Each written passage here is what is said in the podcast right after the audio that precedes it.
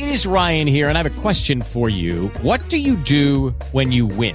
Like, are you a fist pumper? a woohooer, a hand clapper, a high fiver. I kind of like the high five, but if you want to hone in on those winning moves, check out Chumba Casino. At ChumbaCasino.com, choose from hundreds of social casino style games for your chance to redeem serious cash prizes. There are new game releases weekly, plus free daily bonuses. So don't wait. Start having the most fun ever at ChumbaCasino.com. No purchase necessary. BGW. Void were prohibited by law. See terms and conditions. 18 plus.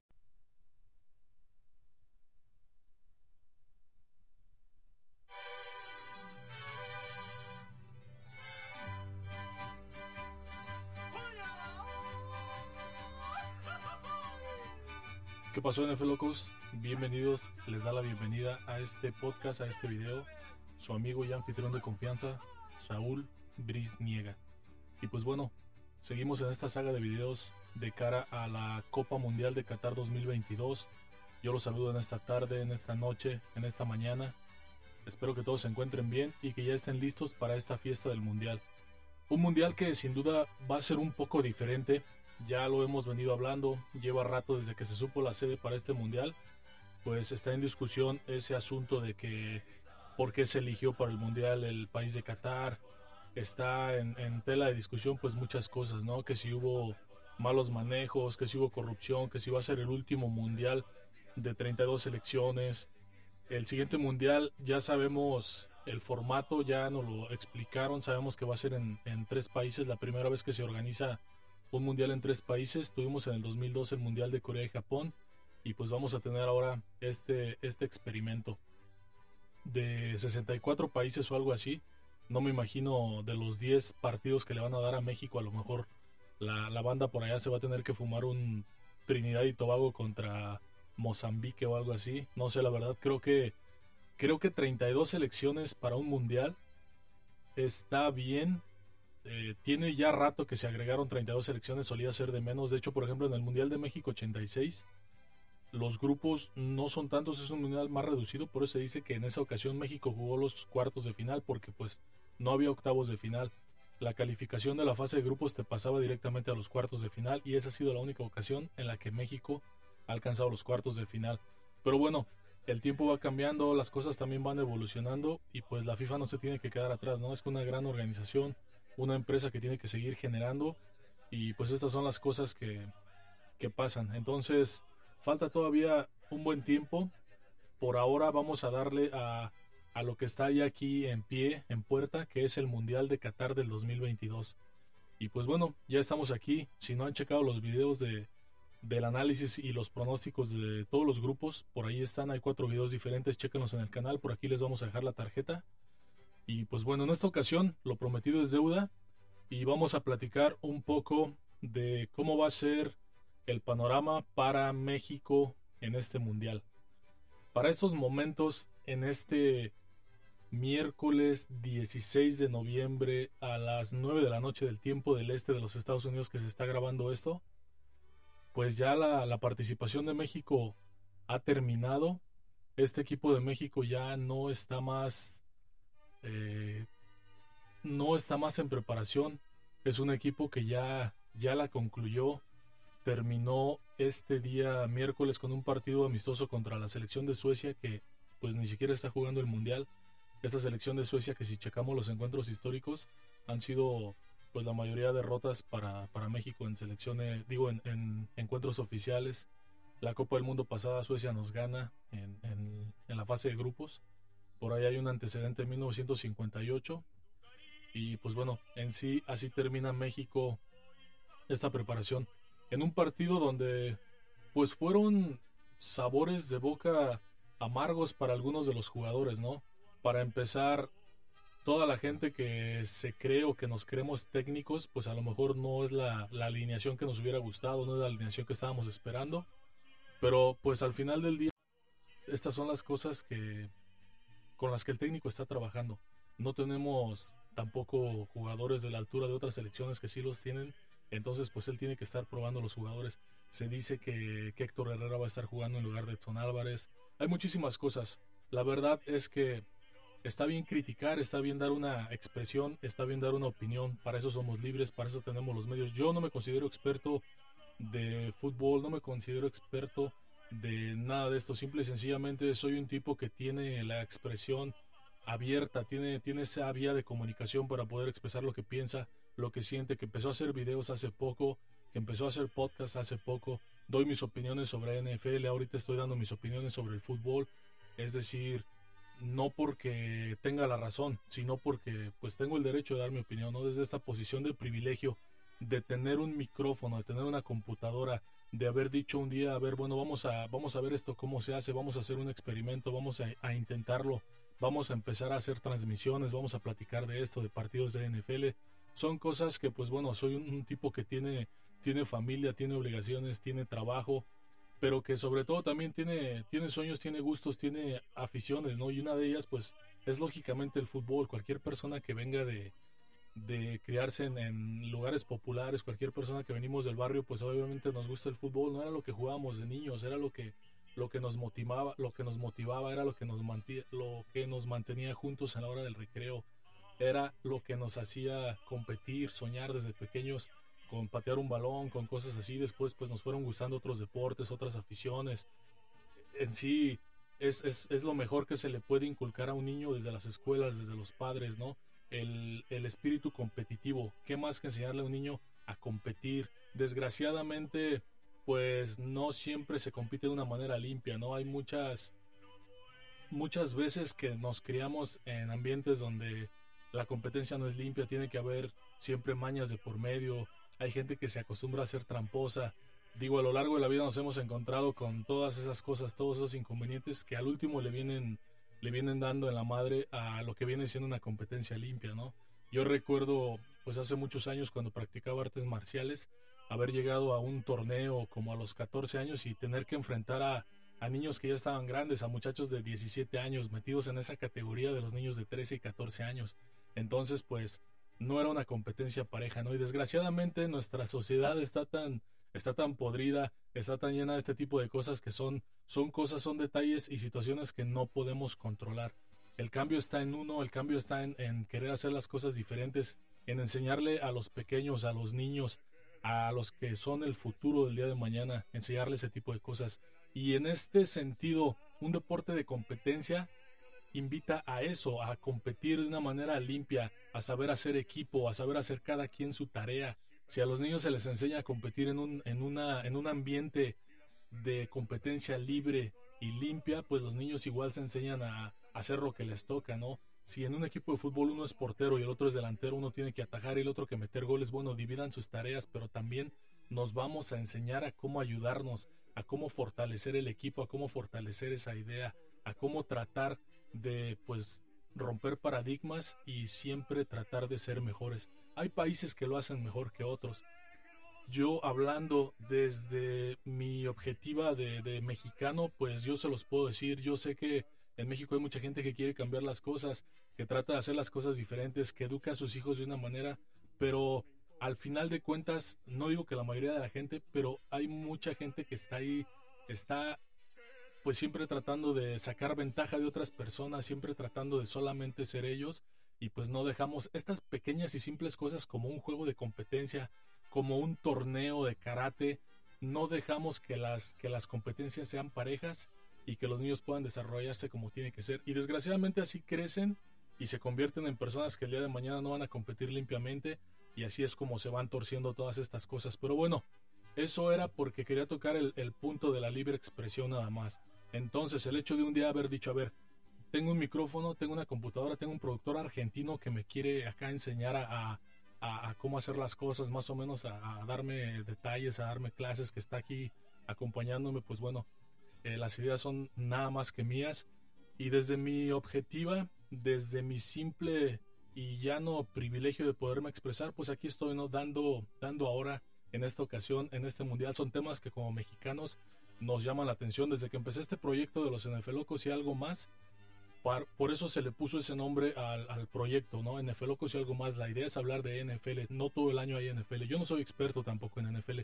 Me gusta, me agrada. Por ahí tengo suerte a veces que le atino a los pronósticos. Tengo, tengo a veces corro con la fortuna de, de, de atinarle algunas cosas, ¿no? De ser acertado en algunos pronósticos, pero no en todos estoy lejos de, de, ser un experto, estoy lejos de tener la razón en todo. Como la NFL no, se da todo el año, entonces esa era la idea del proyecto, de pronto meter otro tipo de cosas, meter información, eh, historias, recomendaciones, cosas que giren en torno a los deportes.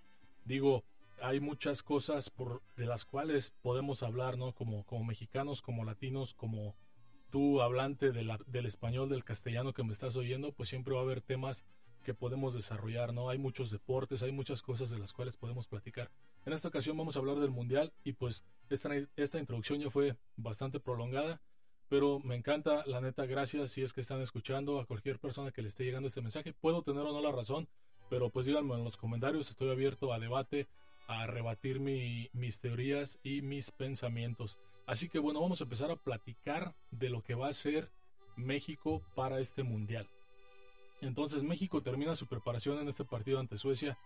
Estuve checando el partido, el primer gol que cae en contra de México, el 1 a 0 por parte de Suecia o el 0 a 1, viene por medio de, un ataque donde Gallardo sale, perdón, donde Jorge Sánchez sale por esa banda, eh, pierde el balón guardado, Jorge Sánchez andaba atacando, andaba papando moscas como se dice allá en mi tierra.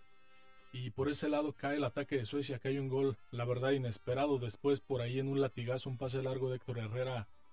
Eh, Vega tiene una jugada que se la lleva solo, vence al portero, empata el partido. Y después, después de un balón parado, le cae el gol en contra México, con el cual termina perdiendo el partido. De pronto México tocando bien el balón, moviendo bien el balón, al principio del segundo tiempo esos cambios le cayeron bien, fueron revulsivos, pero después también Suiza equilibró la balanza y fue un partido la verdad cerrado. No fue un partido malo, pero tampoco fue un partido bueno, sobre todo porque es el partido con el cual estás cerrando tu preparación para un mundial.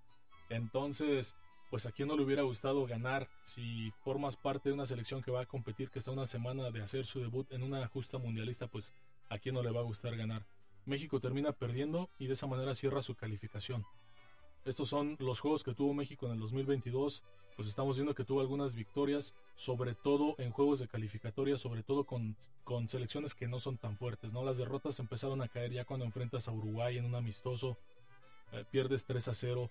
Cuando enfrentas a un Paraguay también en un amistoso, pierdes 0 a 1. Eh, le ganas a Perú, pierdes con Colombia en un partido que se tenía completamente ganado y te terminan superando táctica, y técnicamente los jugadores colombianos. Un saludo para la banda, para todos los colombianos, hermanos. Nos vemos en el siguiente mundial. Hermanos peruanos igual. Paraguay, nos vemos en el siguiente mundial. Esta vez no pudieron calificar, pero van a ver que allá van a estar, ¿no? Por allá nos vemos, los esperamos. Eh, después de ahí, le ganas en un partido a Irak para, pues para callar bocas, ¿no? Pero pues las bocas de quién? Las bocas de las personas que no saben o que, que comen, que se toman el atole con el dedo, como se dice. Eh, sabemos que, bueno, eh, Irak no es para nada un referente, para nada tampoco se va a parecer a lo que va a ser el equipo de Arabia, pero ahorita vamos a estar checando los competidores de México en este mundial, los rivales más a fondo. Entonces después terminas perdiendo con Suecia, una selección pues que juega en un nivel europeo bastante bueno, una selección que no va a ir al mundial, una selección de hecho que en sus competiciones europeas no está para nada bien, y pues estuvo bastante parejo el, partido aquí con México. Aquí hay algo, un detalle que quiero rescatar y es que de los últimos cinco partidos de preparación, bueno, los últimos dos se pueden justificar porque pues se fueron a España para estar más cerca de Qatar, supongo, se pierde también esa tradición de dar la despedida a la selección en el Estadio Azteca antes de salir al Mundial y todo eso, esa tradición que veníamos viendo desde hace muchos años, se pierde eso pero desde junio que no se juega un partido en tierras mexicanas.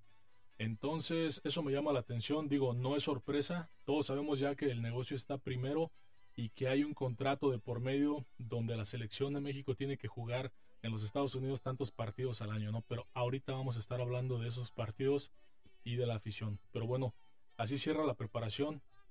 Aquí estamos viendo a todos los convocados al Mundial. De última hora se quedaron fuera algunos jugadores está la polémica de que si Jiménez no está listo, de hecho Jiménez entró en el segundo tiempo, jugó más o menos 30 minutos, no se le vio para nada bien, por ahí medio jugando ahí de enganche de nueve y medio como suele jugar, abriéndose un poco por la banda, tratando de rescatar balones, de recentrar, no se le vio bien a, a Jiménez, tiene todavía una semana más de preparación, vamos a ver qué onda, pero a lo que se ve el once titular de la selección de México ante Polonia el siguiente martes 22 de noviembre va a ser de esta manera.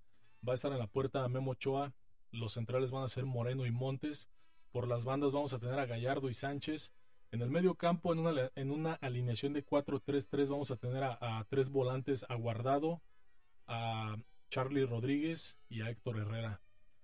Y por las bandas vamos a tener al ataque a, Vega, a Lozano y a Funes Mori de punta, aunque en la punta podría ir también Henry Martin o incluso podría ir Raúl Jiménez. Esto es lo que se especula, no sé. Hay muchas cosas que a mí no me gustan de este planteamiento. Digo, nuevamente, sin ser técnico, sin ser un experto en fútbol, a lo mejor sin saber de lo que estoy hablando, es una observación. Pero vimos que entró, por ejemplo, a jugar Néstor Araujo. A mí no me gusta ver Araujo de lateral. Toda su vida ha sido un defensa central no es un defensa central de élite, mucho menos va a ser un buen lateral. No me gusta verlo jugar por esa banda, no tiene la velocidad, no tiene ese recorrido por la banda. La vez pasada en el video del análisis del grupo C y D les comenté que para mí no había un jugador defensivo que me sorprendiera, no lo sigo viendo. Hice el comentario de que Héctor Moreno estaba ya muy viejo.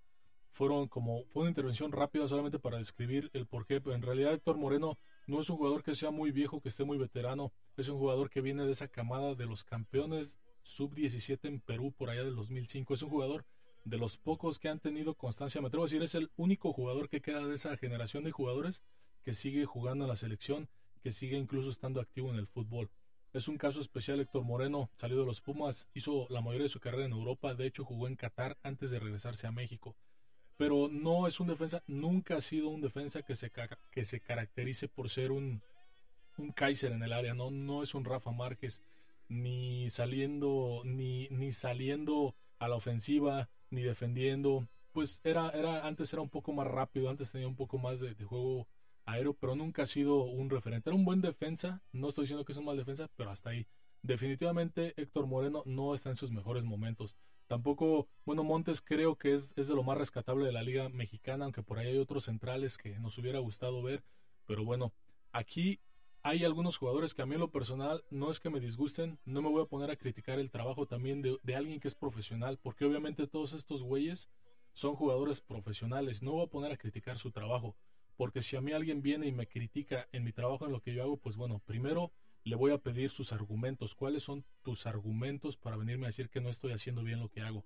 Nosotros nos podemos a veces quedar con que no dan, no dan el 100%, no se entregan, no sudan, no marcan, como en el segundo gol de, Suecia hace rato. O sea, dejan que remate solo un cuate y en un rebote que por cierto saca Jiménez, eh, rebota mal para afuera y después el balón pasa como entre cuatro jugadores. Esas son las cosas que uno puede criticar, pero desde afuera, sin saber, sin estar ahí, sin alguna vez haberte puesto unas espinilleras, una camiseta, una casaca y haber oficiado un partido oficial. Entonces es bien fácil criticar. Yo no me voy a poner a criticar desde esa óptica, decir, ah, es que no sirven, es que eres mal jugador. Yo jamás lo voy a hacer porque en realidad son tipos profesionales que cobran por hacer su trabajo y que, bueno, entrenan y se dedican a eso. Cuando a veces cuando fallan alguna jugada, cuando fallan algún pase, cuando hacen ese tipo de cosas, sí, a veces te pasa por la cabeza, güey, eres profesional, ¿por qué, ¿por qué no actúas como un profesional? Pero bueno, pienso que todos somos humanos, tenemos errores y nadie, ninguno de estos jugadores sale a la cancha a querer perder. Nadie, todos tienen sueños, todos tienen objetivos, todos tienen planes de vida y tampoco los estoy defendiendo, tampoco los estoy martirizando. Obviamente tenemos todo el derecho de criticarlos, pero con argumentos. Cuando, cuando crees o puedes tener la razón en lo que estás diciendo, entonces es ahí donde hay que criticar. No solamente hay que criticar por criticar, no, debes de tener bases y debes de tener argumentos. Aquí el argumento que yo tendría es que, por ejemplo, hay jugadores como, como Romo del Cruz Azul, que desde que fueron campeones, perdón, juegan en Monterrey, desde que fue campeón con el Cruz Azul, ahora con el Monterrey, ha bajado su nivel bastante. Es un jugador que no existe, no, no propone nada. Se supone que en esa posición de volante ofensivo debería de, de crear un poco de fútbol. No propone nada. Hay jugadores que y digo no porque sea malo, pero a lo mejor no está atravesando por un buen momento. Hay otro tipo de jugadores que están en otro momento. Pero la realidad es que el Tata está llevando a los jugadores que él piensa que pueden hacer algo, con los que ha trabajado, con los que llevan un proceso. Entonces, de esa manera, a veces es fácil decir, ah, hubieras llevado a Aldo Rocho, hubieras jugado a, a Víctor Guzmán, hubieras llevado... Pero bueno, eres el que está, Romo es el que está. eh, los porteros son los que están. Entonces, ¿podemos criticar? Sí. ¿Se puede cambiar algo criticando? No. ¿Se puede cambiar algo a lo mejor llevando a esos jugadores? Bueno, la única opción sería que tú fueras el director técnico y que tú llevaras a esos jugadores. Al final de cuentas, ¿qué va a pasar? Si pasan los mismos resultados, vas a seguir buscando excusas. Ahorita vamos a hablar de eso, de las excusas, que también siempre vamos a estar buscando y de todo eso. En sí, la, la convocatoria a mí no me disgusta. Hay buenos jugadores de los que se pueden rescatar cosas. Orbelín Pineda creo que es un jugador que ha tenido en Grecia una, una subida de nivel, si bien no es indiscutible en el equipo, sí ha tenido buenas apariciones y lo importante es que está jugando, ¿no? Eh, Antuna a mí no me disgusta, es un jugador que es atrevido, va adelante, se, se atreve, tira de afuera del área, recorta bien. Son jugadores que a lo mejor no están en un equipo de más alto nivel compitiendo, no están en Europa, no porque ellos no quieran. Hay cosas, hay trabas que no les permiten salir de México. En, enseguida vamos a estar también hablando de esas cosas. No son secretos. Entonces, pues bueno, esta es la selección. Este es el posible 11 titular. Y vamos a ver, vamos a ver qué pasa porque pues ya el martes en nada más y nada menos que en una semana van a estar jugando contra Polonia. Pero bueno, vamos a hablar un poquito aquí de lo que vienen siendo los números de Gerardo el Tata Martino. Este entrenador, pues la verdad, revisando su ficha, nos podemos dar cuenta de que es un entrenador que tiene ya un amplio recorrido por el fútbol, no es ningún improvisado. He escuchado últimamente que en los medios se le critica mucho, ya están pidiendo al Piojo Herrera, ya quieren que el Tata se vaya, lo critican mucho, no lo dejan trabajar. En México tenemos esa bonita costumbre de no dejar trabajar a nadie, llámese presidente, llámese entrenador de la selección, llámese el que sea, no dejamos trabajar a nadie. Algunos sí son más brutos que otros, pero, pero pues bueno, al menos hay que darles el beneficio de la duda. Creo que Gerardo Martino y su cuerpo técnico están preparados para el trabajo. Gerardo Martino es un tipo que ha dirigido ya por muchos años. De hecho, si checan su ficha técnica, desde 1986 más o menos, ha tenido trabajo, es decir, ha sido constante en sus equipos. Es un... Desde el 98, desde el 98.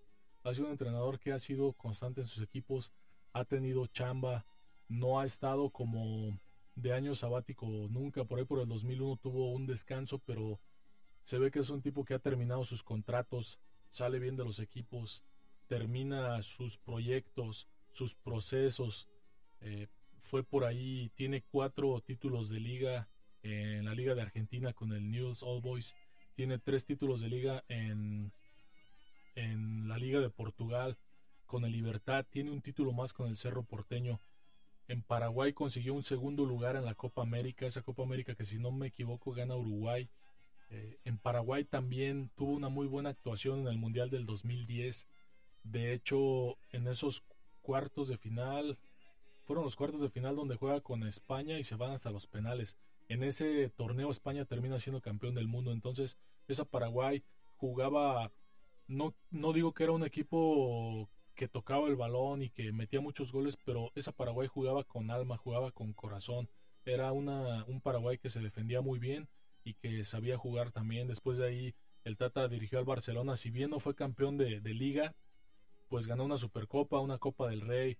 Yo creo que en el Barcelona, en resultados, es de los equipos que mejor le ha ido. Tiene un 67.8% de victorias, que es lo mejor para toda su carrera. Pero pues bueno, en el Barcelona obviamente cualquier entrenador va a tener un porcentaje así, ¿no? Con todas esas estrellas que tienen. Llega a la selección después de Argentina, llega a dos finales de Copa América, no puede ganar la Copa América, dos segundos lugares, también tiene un promedio muy alto de victorias. De hecho, con Argentina solamente pierde tres partidos de 29. Es contratado por Atlanta United en 2014 para un proceso corto. El proyecto era ser el entrenador de esa nueva franquicia, ganar la MLS Cup, lo consigue en su segundo año, logra armar un buen cuadro, jugar muy bien, llega pues pienso que circunstancialmente a la selección de México el 7 de enero del 2019. En ese tiempo la selección de México estaba buscando a Marcelo Bielsa, estaba, estaba buscando a otro entrenador. El Tata no era su primera opción, pero terminan contratando al Tata. Necesitábamos a alguien así, lo terminan contratando y con México lleva 62 partidos. ya está actualizada la, de hecho el partido de Suecia, eh, lo tenemos que contar aquí, 63 partidos, 41 victorias, 11 empates y 11 derrotas. Ya vimos con qué tipo de equipos es donde han venido esas derrotas, ¿no? Incluido también Estados Unidos en una final de la Copa Oro, incluido también Estados Unidos en una final de la CONCACAF Nations League. Entonces, esas son las cosas que le podríamos empezar a criticar al Tata con argumentos. Te trajeron para no para ganar la CONCACAF Champions League o la CONCACAF este Gold Cup, no te trajeron para eso, porque esa copa la mayoría de entrenadores la han ganado. Te trajeron para competir en un mundial y es lo que estamos esperando a, al Tata a ver cómo le va a este equipo. Ya desde ahorita estamos planteando un panorama muy nefasto y muy cero prometedor para la selección de México. Yo sigo pensando que debemos de dejarlo que trabaje, vamos a dejarlo a ver cómo el tipo hace las cosas. Tiene tiene fundamentos, tiene conocimientos y tiene pues también un reto muy grande, pero pues lo tiene que afrontar. Los rivales de México en esta Copa del Mundo Creo que fuera de lo futbolístico, creo que fuera de lo técnico, podríamos decir que Argentina es sin duda un mejor equipo, no nada más para ganar este grupo, sino también para ganar el Mundial. La selección de Polonia, una selección también que es muy fuerte, una selección europea. Si estamos pensando que el equipo de, de Suiza va a ser parecido al equipo de Polonia, creo que no, creo que no va por ahí. El equipo de Polonia creo que tiene un fútbol más no tan, no tan dinámico. Creo que tiene un fútbol más de, de ataque de bloque, más, no sé si defensivo, porque pues Lewandowski es uno de los mejores nueve del mundo, pero pues sin duda tiene un goleador allá arriba, ¿no? Va a ser un hombre a cuidar y también tiene generación de fútbol en el medio del campo este equipo de Polonia. Es un equipo que va a jugar bien y pues está más parejo con lo que podría ser el, el nivel de México. Entonces, el otro rival va a ser la selección de Arabia Saudita, esta selección de Arabia Saudita que, pues bueno, Polonia tuvo hoy un sinodal, tuvo a la selección de, de Chile, termina ganando el partido. No sé si pensando en México, Polonia, yo pienso que la selección de Chile se parece más a lo que podría ser Argentina. Entonces, la selección de Argentina tiene un juego hoy con la selección de los Emiratos Árabes Unidos. No sé si pensando en lo que podría ser Arabia. Ah, creo que no, creo que estos países no se parecen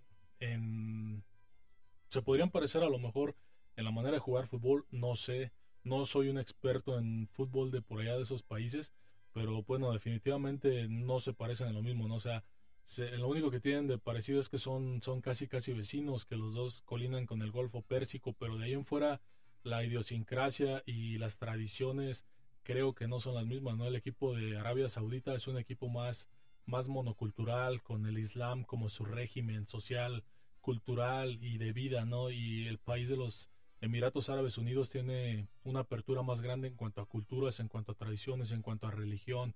Ahí está, su emblema sería pues la ciudad de nada, de nada menos que Abu Dhabi. Pero bueno, si Argentina quiso encontrar en los Emiratos a un equipo parecido a Arabia, a lo mejor futbolísticamente sí podría ser que se parezcan, lo termina goleando, eh, este grupo, bueno, la selección de Polonia se acaba de juntar apenas, es el primer partido de preparación que tienen. La mayoría de sus jugadores juegan en ligas europeas, por lo cual no habían tenido tiempo de entrenar, no se habían podido juntar. De hecho, también apenas algunos jugadores de la selección de México acaban de llegar, sobre todo de ligas europeas. La selección de Argentina está también por ahí, no ha tenido un proceso de preparación tan amplio como sí lo ha tenido la selección de Arabia Saudita. Tienen cerca de dos meses o cerca de un mes concentrados, entrenando, preparándose. Tiene una selección de jugadores que ellos mismos lo catalogan como diferentes. Ellos mismos se están proyectando como una selección diferente, bien explosiva, que ataca bien por las bandas, que tiene el balón, que tienen gol. Y, y de la boca de algunos árabes lo he escuchado, tienen la fórmula para ganarle a México, para pedirle su autógrafo a Messi después del partido y para pelearle un partido a Polonia al cual también piensan que pueden ganar. Así que estos son los rivales de México para el Mundial en cuanto a lo futbolístico. Pero también México tiene otros rivales, tiene otro tipo de rivales, otro tipo de rivales que no tienen nada que ver con la cancha. Entonces, esto es parte también de nuestra tradición como mexicanos, de nuestra cultura, algo que vemos todos los días. Es indiscutible tratar de esconder a estas alturas que la corrupción que se maneja en, el fútbol mexicano, no quiero decir que nada más en el fútbol mexicano, obviamente está en todos lados, pero ¿por qué hablo de la corrupción? Tampoco estoy empezando con teorías conspirativas o a querer creerme como estos vatos de los expulsados que hablan mal de todo el mundo. No lo estoy haciendo. Digo, no es que no tengan razón a veces en lo que dicen, pero no se trata de eso. Hace un momento les dije que para, para poder criticar algo hay que tener argumentos. Entonces los argumentos pues son esos, ahí están, están sobre la mesa. ¿A quién, a quién queremos engañar?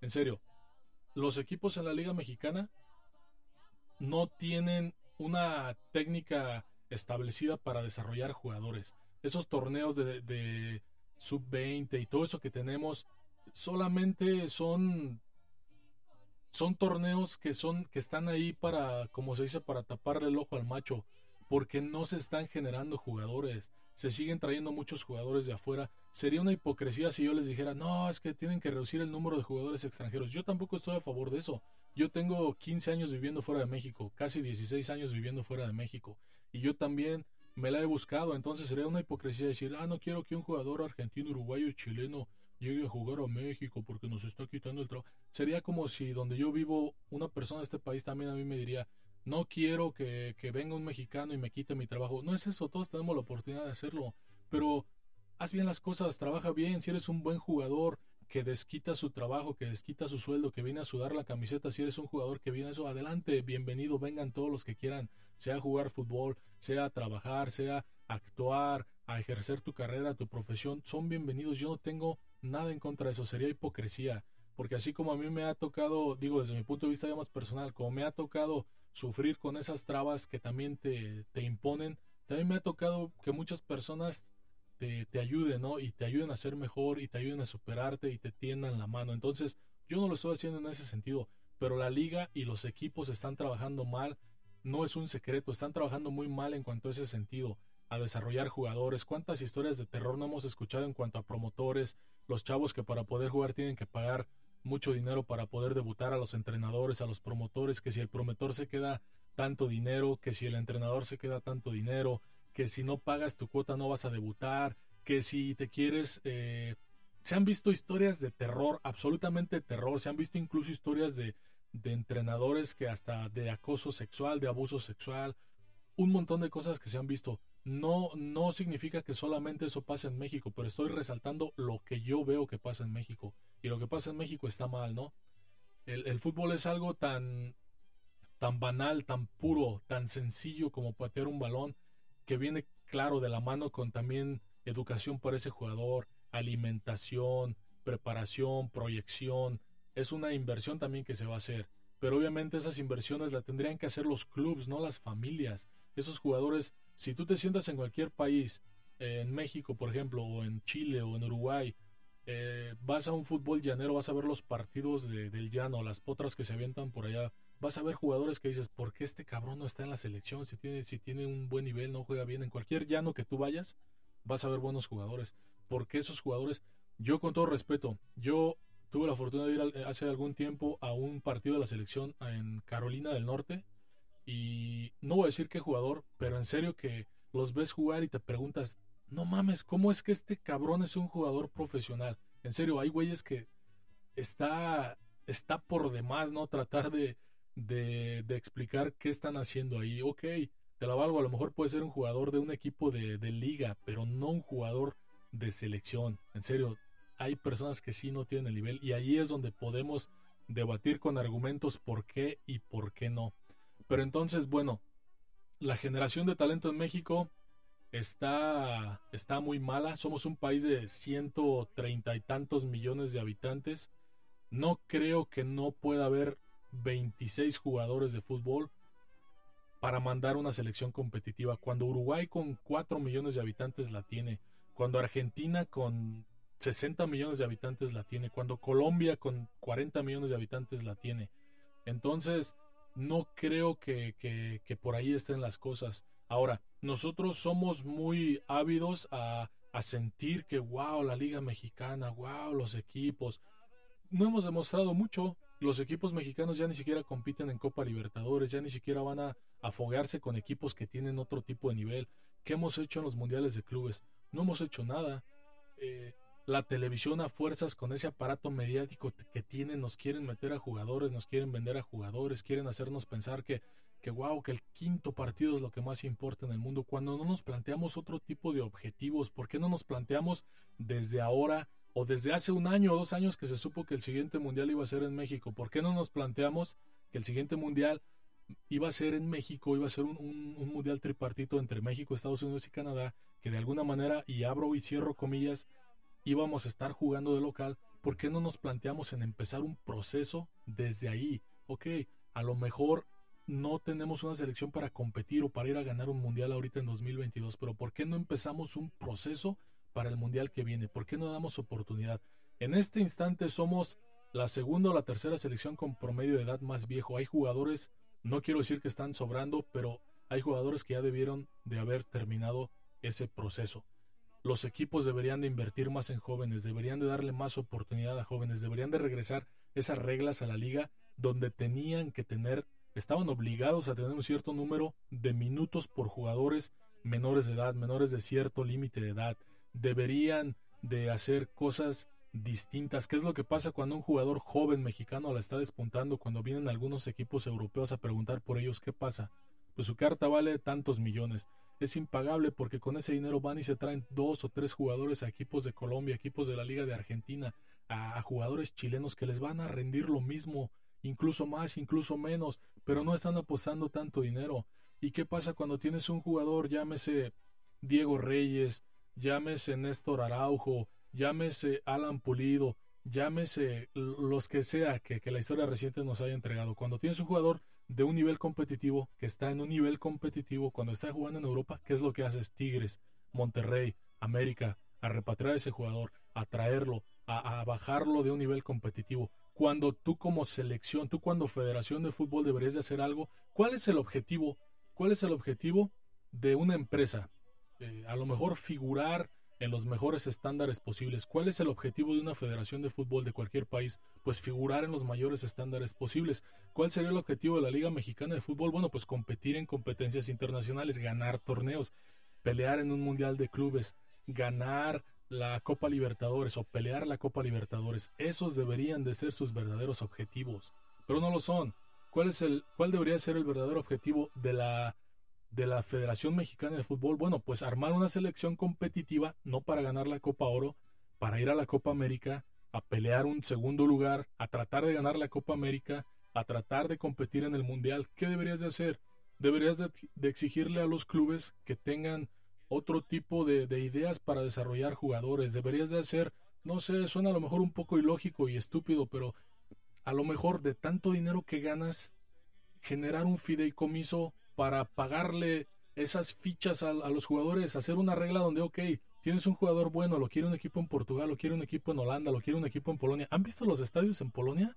A lo mejor la liga de Polonia no es una liga que, que, que los jugadores sueñen con ir a jugar allá, pero tienen una infraestructura tremenda, no le pide nada a Alemania, no le pide nada a Italia, tiene unos estados muy buenos, tiene unos estadios muy buenos, tienen un nivel muy bueno, cómo se preparan por allá es diferente, cómo comen, cómo piensan, cómo es algo que, bueno, ¿por qué como liga, por qué como Federación Mexicana de Fútbol no apoyas más a que esos jugadores salgan a jugar a Europa, salgan a prepararse, salgan a competir en otras ligas? ¿Por qué no tratas de hacer algo por, por tratar de solventar esos costos de esas fichas tan caros de esos jugadores para que esos jugadores puedan salir a jugar?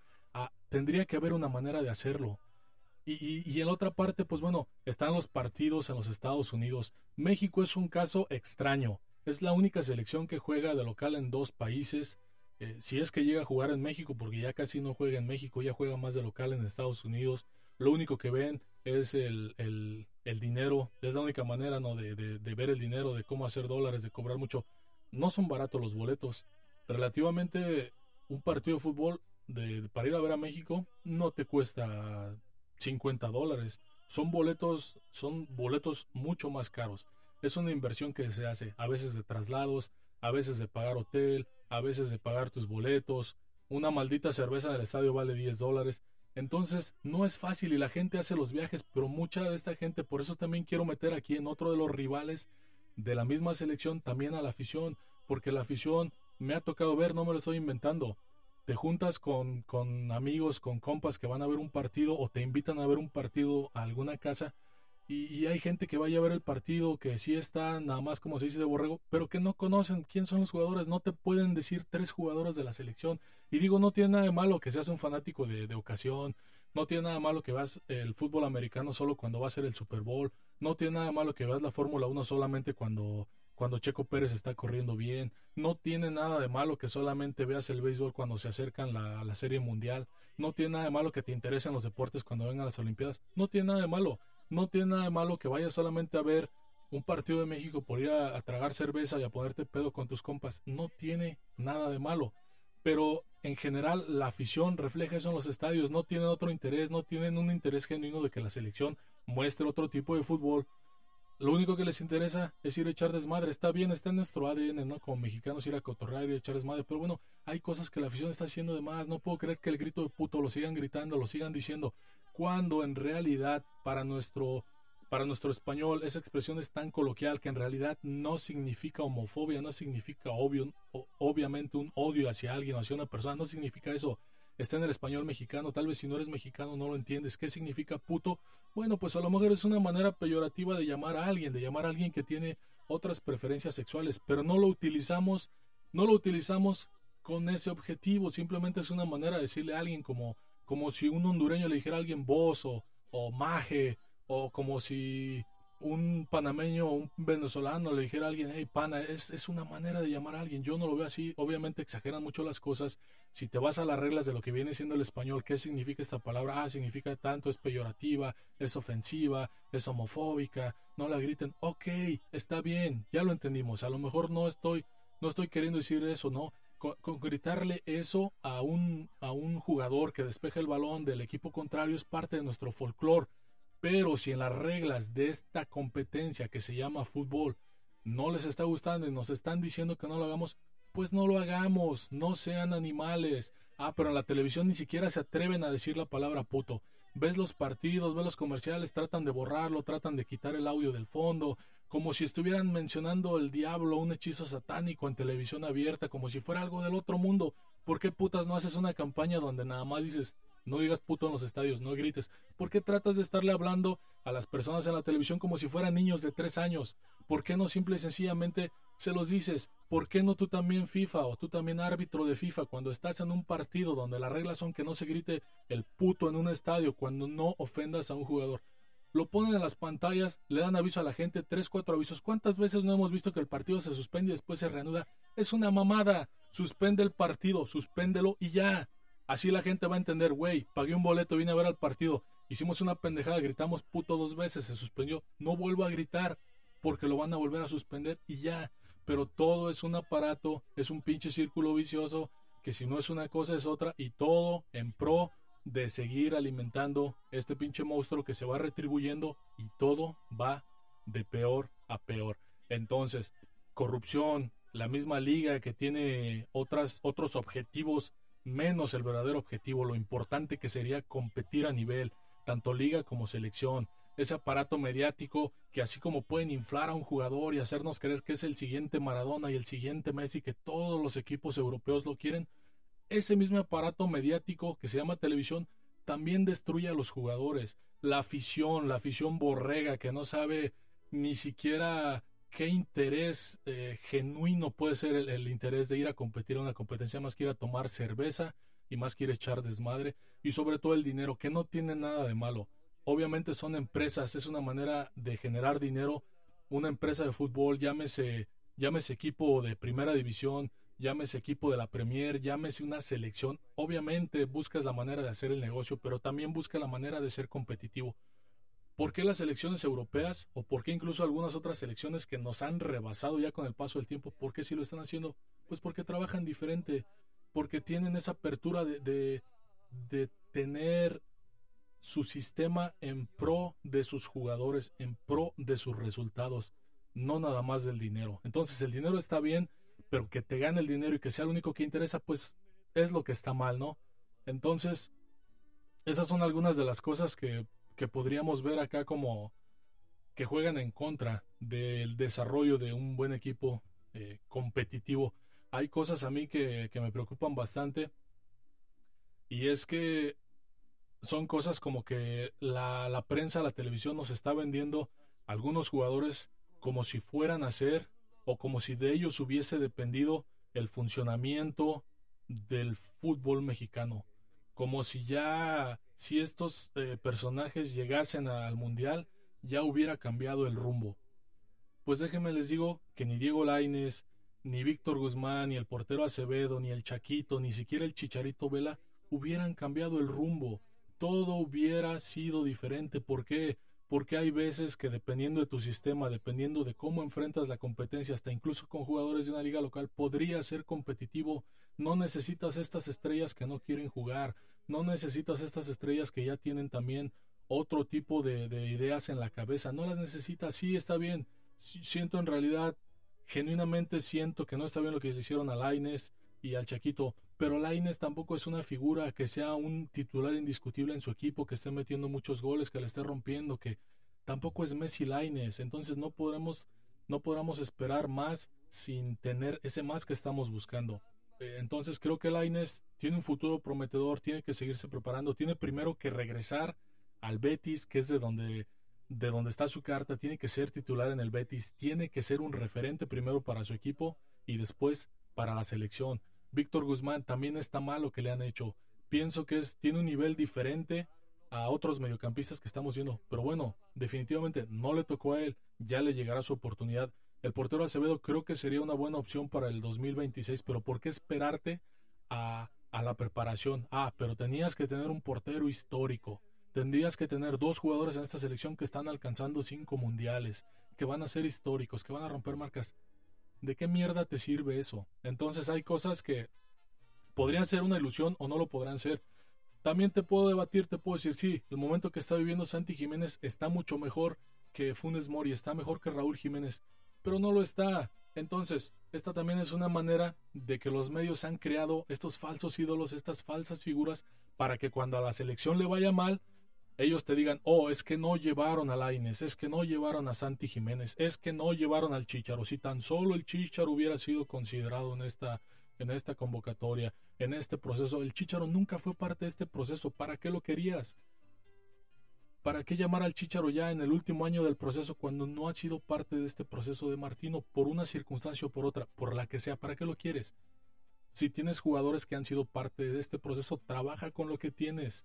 Si del cielo te caen limones, aprende a hacer limonada, trabaja con lo que tienes. El Chicharo ya tuvo oportunidad en otros mundiales y no ganaron el mundial con el Chicharo cuando jugaba en equipos eh, mejores de lo que está jugando ahorita. No ganaron el mundial, no trascendieron, no lo hicieron. Trabaja con lo que tienes. Entonces, esta, esta manera de crearnos, de vendernos a estas figuras como él hubiera sido, es una manera después de no aceptar el fracaso, de no aceptar la derrota el día de mañana que regreses, que te quedes en la fase de grupos o que seas semifinalista. Pase lo que pase, va a ser una manera de justificar también los resultados. Es que si hubieran llevado a la hubiéramos llegado a la final. Es que si Santi hubiera ido, hubiéramos hecho las cosas mejor. Es solamente un aparato mediático para para hacer eso, para que al final justifiquen las fallas y el funcionamiento. Entonces, pues bueno, creo que Creo que teníamos que tener esta charla, era una charla que les debía. También de esa manera, pues la banda que está apoyando, que está escuchando y a la que le está llegando este mensaje, le puede hacer clic en la cabeza o pueden decirme, güey, estás bien pendejo, estás bien loco, güey, no tienes razón. Está bien, no tengo la razón, no quiero tener la razón, no me interesa tener la razón, simplemente es mi opinión. Me gusta compartir mis ideas, me gusta también escuchar, como decía ese corrido, no me gusta que me platiquen, no todo les creo. Exactamente así. Entonces, bueno, también, incluso ayer tuve una plática encarnizada con un miembro de la familia. Me decía, es que, no es la primera vez que me lo dice, es que eres un malinchista, es que deberías de estar apoyando, es que siempre criticando. Güey, es como si tus hijos la están cagando, los tienes que corregir. Así sea tu mamá, el que sea, si la está cagando, si está haciendo algo, lo tienes que corregir, algo que en realidad te importa. Yo no me meto con las decisiones o con la vida o yo no soy malísimo para dar consejos. Yo no le voy a dar consejos a mi vecino porque no me importa lo que haga. Pero si es mi hijo, si es alguien que sí me importa, sí le voy a dar un consejo a mi padre, a mi hermano, al que sea que yo siento que la está cagando. Yo le voy a dar un consejo. Entonces es una manera, estoy criticando algo, pero es una crítica constructiva, es algo que me gustaría que más personas abriesen los ojos, que me dijeran, güey, estás mal en esto, pero estás bien en esto, vamos a combinar esas ideas, vamos a, a ser un poco más pragmáticos y vamos a ver cómo esto se puede resolver. No solamente criticar por criticar, no porque no quiera a mi país, no porque no quiera mi cultura, no porque no quiera mis orígenes, obviamente no.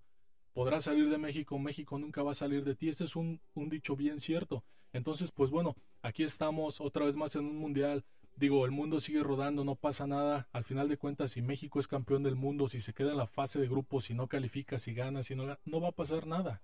Aquí vamos a estar, los equipos van a seguir su business, la Liga Mexicana va a seguir su business, la Federación Mexicana va a seguir su business, las televisoras van a tener material para tragar por dos meses para seguir hablando. Entonces, pues bueno, solamente son opiniones, ¿no? Esa es mi opinión, es lo que yo quiero decirles. Les debía esta charla creo que siempre me han escuchado hablar de otras cosas. Eh, nunca me había abierto tan, tan personal, tan visceralmente hacia ustedes y pues bueno, lo estoy haciendo. De antemano, muchísimas gracias banda. Si llegaron hasta acá, déjenme sus comentarios, déjenme un like, compartan, suscríbanse y entre más vistas tengan estos videos, entre más le vaya mejor a los videos, pues creo que, que más también nos vamos a estar viendo por ahí. Entonces, pues esta fue mi, esta fue mi intervención, como se los digo, ya se las debía, era algo de lo que ya habíamos platicado y para que no vean que no les doy la cara, pues bueno, se las estoy dando aquí desde ahorita. Eh, habitualmente no lo hago, pero pues bueno, este es Saúl Brisniega. Espero que espero que les haga algún sentido lo que les estoy diciendo y si no, tienen toda la libertad, así como yo la tengo de expresarla, de también ustedes dejarme en sus comentarios. Así que bueno, banda, como siempre, ya lo saben, gracias por llegar hasta acá, suscríbanse y tengan la bondad de ser felices. Hasta luego.